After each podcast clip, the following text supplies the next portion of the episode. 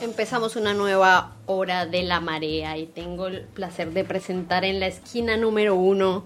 con un aire de dama amazónica, una Pocahontas peronista, ella, la tía que cualquier animal doméstico quiere tener. Tengo el placer de presentar a Sol Castillo. En la esquina número dos, con una tez blanca como la nieve, una nariz rojita en invierno, más suavecita que un muffin de avena. Tenemos a Agus Flores. ¿Cómo están, amores míos? ¿Qué nos traen para hoy en este plano de derechos humanos? Por favor, cuéntenos Qué todo. hermosa, perdón, qué hermosa presentación. Extrañaba tus presentaciones así, Gaby. Primero eso, mencionar. Eh, bueno, hoy en el bloque de derechos humanos, con Sol, como bien presentabas recién, vamos a charlar un poco sobre la ley de identidad de género, que el domingo 9 de mayo se cumplen nueve años de que se eh, sancionó. Eh, bueno, esta ley eh, comenzó a ser, eh, es un, un reclamo histórico claramente por la comunidad travesti trans y que en el 2010 eh, se conformó el Frente Nacional por la Ley de Identidad de Género, donde se empezó a tomar esta iniciativa por más organizaciones, or- eh, organizaciones y activistas puntuales de toda la comunidad y bueno, luego de dos años se logró sancionar esta ley. Eh, también, bueno, vale la pena también contextualizar, digo, ya un año, unos años antes también había salido la ley de matrimonio igualitario eh, y se venían dando varias políticas con respecto a eso, se empezaron a escuchar eh, los reclamos y bueno, por suerte en ese año se terminó de concretar esa ley que tanto eh, valor tiene y que tanto se pidió también. Eh, bueno, para arrancar un poco, a escuchar también un poco las voces que, que prota- protagonizaron ese, ese evento y el Congreso ese día, vamos a escuchar un audio. La cuestión es que yo estoy re feliz porque a partir de hoy hay un cambio histórico. Insisto que no es una cuestión de, de cosmética, sino es abrir la puerta de una real democracia y discutir de nuevo los conceptos de ciudadanía, por ejemplo, ¿qué es la ciudadanía? Porque si yo voy al general de la ley, leo mi constitución, vivo en los mejores de los países. Ahora sabemos que hay muchos mecanismos para hacer un juego de palabras que son trabas que nos ponen a las trabas para negarnos el acceso a esos derechos. Eh, lo que pretendemos es, viste, ya no va a haber tanta discriminación, pretendemos eh, mejor eh, atención a los hospitales, eh, que no seamos tan discriminadas. Modifica para que todas las personas hoy seamos más iguales que todos los seres humanos que habitan este país y también en el mundo para tener una noción de que podemos cambiar las cosas y todos podemos ser diferentes. que para llegar hoy acá muchas compañeras dejaron su vida.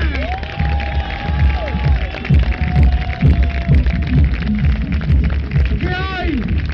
lo que la sociedad nos dice, negra, viciosa, ladrona, inventada, a la que nos quieren esconder permanentemente, le decimos que somos ciudadanas y ciudadanos de primera.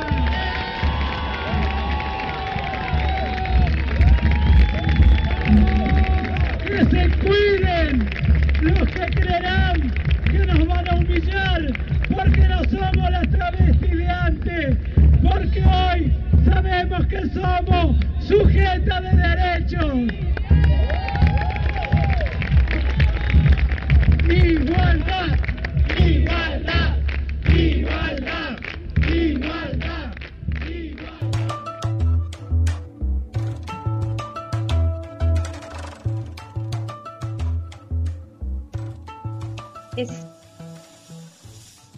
ese era un repaso de, bueno, un poco las discusiones que se, que se estuvieron dando en torno a la ley de identidad de género,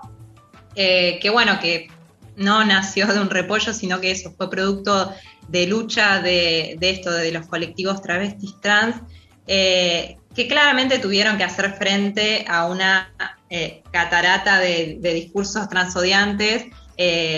pero que bueno, finalmente lograron conquistar esta ley, la ley 26.743, que es una ley revolucionaria porque digo, lo, que hace es, romper en, un principio con el biologicismo, ¿no? Con esta idea de que vos nacés con determinada genitalidad y te corresponde em, determinado sexo que es mujer o varón, eh, incluso eh, ignorando que existen otras genitalidades o, bueno, eh, me parece ahí el colectivo Intersex tiene, tiene mucho para hablar sobre eso. Em, quizás para, para, comenzar mencionando el, caso, el 5 del pasado 5 de mayo, eh, se cumplió un aniversario del fallecimiento de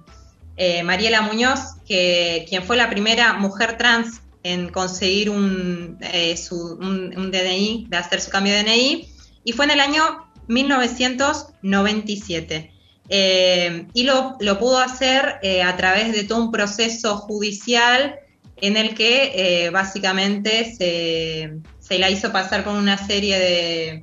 de, pruebas psicológicas para eh, justificar ese cambio, que es una de las cosas que también eh, aclara la ley de identidad de género, que para hacer ese cambio registral no hace falta ni operarse ni tener que acceder a ningún tipo de pericia psicológica Em, y que bueno, que además esto es, una, una ley revolucionaria eh, porque digo, no hace mucho tiempo, eh, entre comillas, la transexualidad se, eh, se sacó como enfermedad, ¿no? Em, desde la psiquiatría, desde la psicología, siempre se patologizó a este colectivo, así que claramente fue, fue una gran conquista eh, y bueno, la idea de, esta columna es un poco estar repasando algunos de los hitos que, bueno, que vinieron de la mano con esta conquista y claramente eh, también hacer un repaso de, todo lo que falta. Sí, quizás para agregar cortito, yo creo que también es como venís mencionando, Sola, es revolucionario porque hablamos de identidad, o sea, preguntarnos también todos nosotros cuando escuchamos estas cosas, incluso algunos desde otro tipo de privilegio, esto, haber nacido y tener un sexo asignado que va acorde con mi percepción de mi cuerpo, mi género, la construcción social que hay en torno a eso, y desde ese lugar a veces quizás ni siquiera nos ponemos a pensar en lo que significa la identidad, lo transversal que es la identidad para nosotros, los seres humanos, culturalmente, para relacionarnos, la cantidad de veces que hacemos uso de ese derecho, a veces implícitamente sin darnos cuenta, Después podemos ir a puntos más precisos como esto, atención en la salud, tener un documento y que te atiendan con la perspectiva que, bueno, eso ya es mucho más profundo, pero digo, hasta en un plano base de decir, en la sociedad nosotros usamos nuestro derecho de la identidad constantemente, entonces me parece que es revolucionario y es necesario y habla de empatía que exista una ley que pueda empezar a romper ciertos patrones culturales que claramente quieren encasillar lo que no se puede encasillar. Sí, bueno, ahí, como mencionabas, Mai, eh, hay un montón de discusiones que, atraviesan eh, esta lucha, ¿no? Y también, bueno, esta ley, eh, eso que mencionabas, bueno, el hecho de ir al médico, que también escuchábamos en los audios, que no recuerdo ahora bien quién, era que mencionaba, el hecho de ir al médico que se te reconozca tu género, creo que es uno también de los, si bien, bueno, el hecho de tener un DNI y un documento con tu identidad, con la identidad con, con quien sos, también, bueno, lo que propone esta ley es esto de que se pueda acceder a, la salud, a la salud integral y a tratamientos médicos de quienes lo soliciten eh, para hacer intervenciones sobre sus cuerpos, lo cual también me parecía bastante importante mencionar. Escuchábamos algunos audios y cuando estábamos buscando también eh, hablábamos mucho de, eso, de esa importancia. Eh, bueno, después capaz me parecía importante también mencionar a Kalim Soria, que es, fue el primer hombre trans en cambiar su DNI después de que se aprobó esta ley de identidad. En junio de 2012 se lo entregó la mismísima Cristina Fernández de Kirchner, que en ese momento era presidenta. Y lo que a mí me, llamó la atención también cuando escuché un poco su, discurso, ¿no? el de Cristina, eh, que recomiendo que busquen en YouTube porque la verdad que está muy bueno, eh, que pide perdón por tantos años de olvido, por tantos años de no tratar esto, de hacer, eh, de, de, ocultar, porque bueno, sabemos cómo también está un poco atravesada toda la sociedad por una matriz eh, bueno, machista y patriarcal. Eh, entonces creo que eso es algo que me pareció bastante importante que cuando se lo escuché. Eh, también, bueno, esto me parecía, este, este primer hombre trans tenía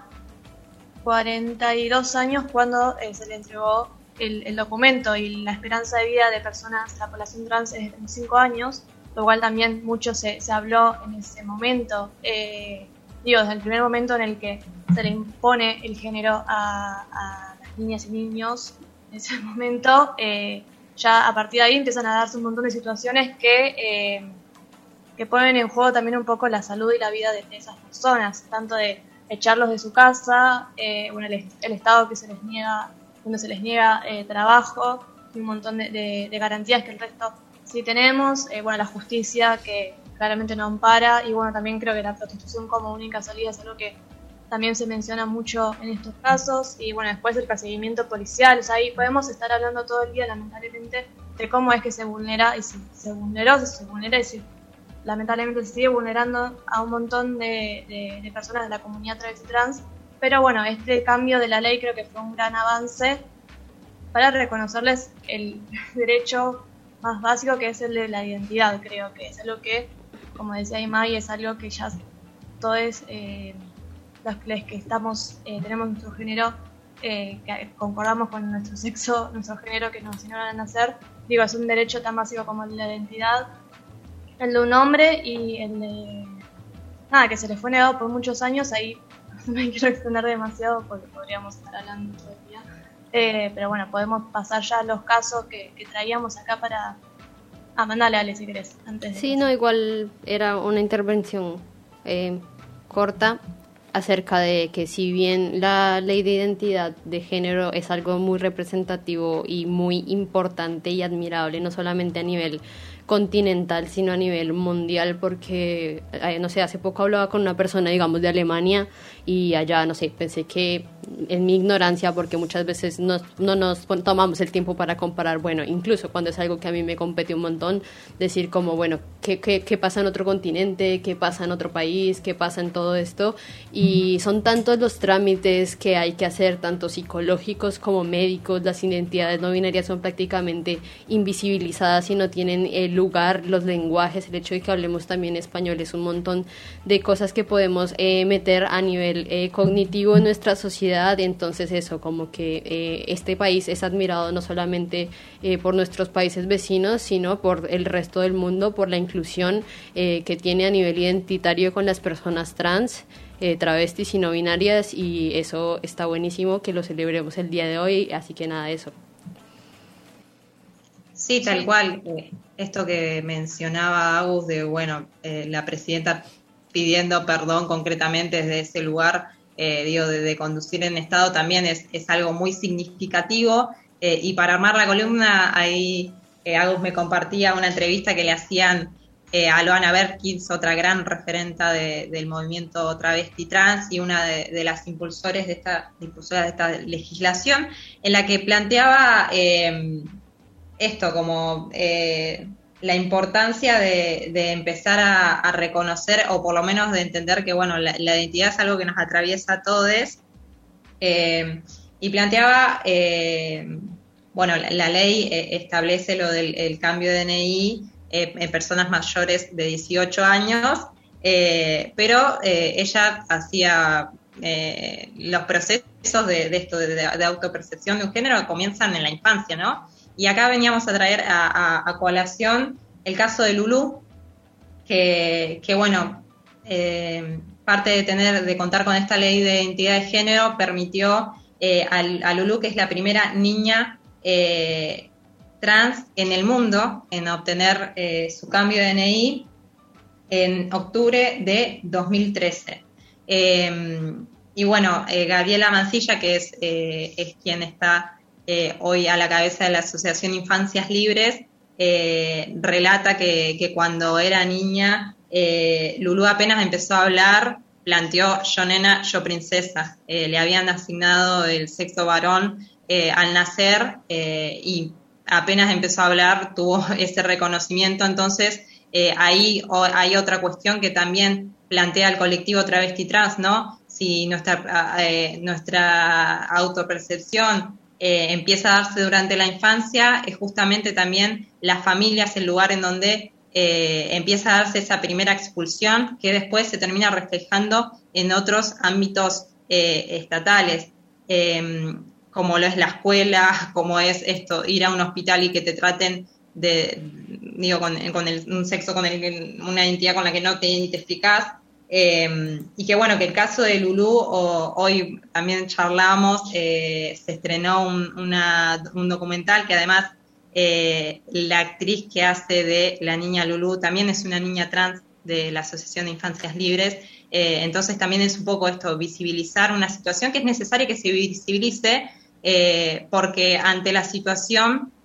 de tener una hija trans, claramente suceden un montón de cuestiones, desde la no aceptación, desde la violencia. Eh, bueno, Gabriela Mancilla comenta que con el, con el caso eh, de Lulú tuvo, por, por suerte, eh, pudo atravesarlo de mejor forma, pudo entender ese proceso, pero no, no, es lo que sucede en otros lugares en donde, bueno, los padres acuden a, a distintos profesionales que básicamente eh, intentan masculinizarlos o nada, hacer procesos que, eso que les ah. lleven. ¿Cómo? Exorcizarles. Sí, prácticamente, bueno. Em, así que bueno, el, caso de, Lulú, bueno, vino de la mano con esto, con tener un país en donde la, ley de identidad de género eh, era, eh, se había consagrado como derecho. Sí, eh, no, bueno, a mí también eso lo interesante de, también del caso de, de, Lulu es que, bueno, ahí Gabriela también plantea cómo eh, ella al comenzar a plantearse todo esto de, bueno, ver eh, a su niña que estaba teniendo, bueno, que planteaba ya desde un principio esto que mencionaba Sol, eh, también cómo el alrededor, tipo, los grupos sociales que la rodeaban, la trataban, bueno, trataban a Gabriela, que es mi madre, como, bueno, que de que mm,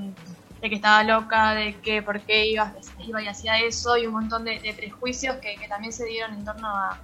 esa discusión que comenzó a darse, y que también eh, lo interesante, bueno, ahí de, la nota que habíamos leído, que la recomiendo, no es de revista Anfibia, no me acuerdo el nombre ahora, pero que es como una crónica que va recopilando varios casos de niñeces trans, que eh, también este... Eh, no sé si fenómeno social es la palabra de cuando se está esperando un bebé el preguntar eh, qué es, por ejemplo, ¿no? Y toda esa cultura alrededor de eso, de, bueno, de, cuando se revela el género y todas esas cuestiones que ya desde antes, incluso de... antes de, nacer ya eh, comienzan todas estas eh, encasillaciones, no, casillas para nada, las niñeces. Sí, Ahí, bueno. ¿Y querías mandarle, Ale? Eh, no, termina y ya cerramos si quieres. Ya nos queda poquito tiempo, ok. Eh, teníamos un montón de, otros casos y, cuestiones para mencionar, capaz, eh, bueno, por encima, eh, para ya terminar, prometo que ya terminamos. queríamos también mencionar el caso de Diana Zacayán, que fue una gran activista por los derechos de la comunidad trans travesti que fue asesinada, fue asesinada por un travesticidio cuando se juzgó a al hombre que la mató, eh, la justicia usó por primera vez el término travesticidio en sus expedientes, pero resulta que unos meses después lo sacó de los expedientes. Al hombre se le dio una, una, sentencia de cadena perpetua, pero eh, nada, eso había significado, había hecho, significaba mucho que el hecho de que el travesticidio esté en esos expedientes, que si no me equivoco fue la primera vez tipo, en el mundo que, que se usó ese término, el hecho de que después se lo sacara creo que también da un, poco a, discutir estas cuestiones de cómo la, eh, matriz patriarcal también atraviesa la justicia. Eh, dale, mándale. Bueno, muchísimas gracias por esta intervención y sí es importante saber que no solamente esto es una lucha legal, sino también es importante dar un cambio de manera social y cultural para que todo esto se genere. No significa que porque exista una ley de cupo laboral, que esperemos que se cumpla muy pronto, eh, haya acceso al trabajo y no discriminación en los ámbitos laborales. No significa que porque haya un acceso en la educación se pueda llegar a tener educación o no se tenga discriminación por parte de docentes, estudiantes. Eh, lo mismo con el acceso a la salud. Eh, es muy importante resaltar que eh, sobre todo se necesita una capacitación con perspectiva de género porque por más que exista una ley a la que podamos acudir, si para los médicos, docentes, trabajadores del Estado y la familia como primera institución, como decían, y prácticamente todas las personas con las que nos topamos en nuestra vida cotidiana como seres humanos y sociales, eh, nuestras, para ellas nuestras identidades son desconocidas y no tienen idea de cómo tenernos en cuenta en sus prácticas, básicamente no podemos aspirar a tener muchos derechos porque no, no con solamente aparecer en una constitución o de dentro de una ley eh, no se va a solucionar todo. Así que, que celebremos que exista esta ley porque eh, qué afortunadas somos al tenerla, pero la lucha está lejos de terminar. Así que nada, muchísimas gracias y nos vamos a escuchar un temita. Ya seguimos en la marea. Rompe la ola de la desinformación siguiendo a la marea. Búscanos en Instagram y en Twitter como arroba la marea radio y en Facebook como la marea.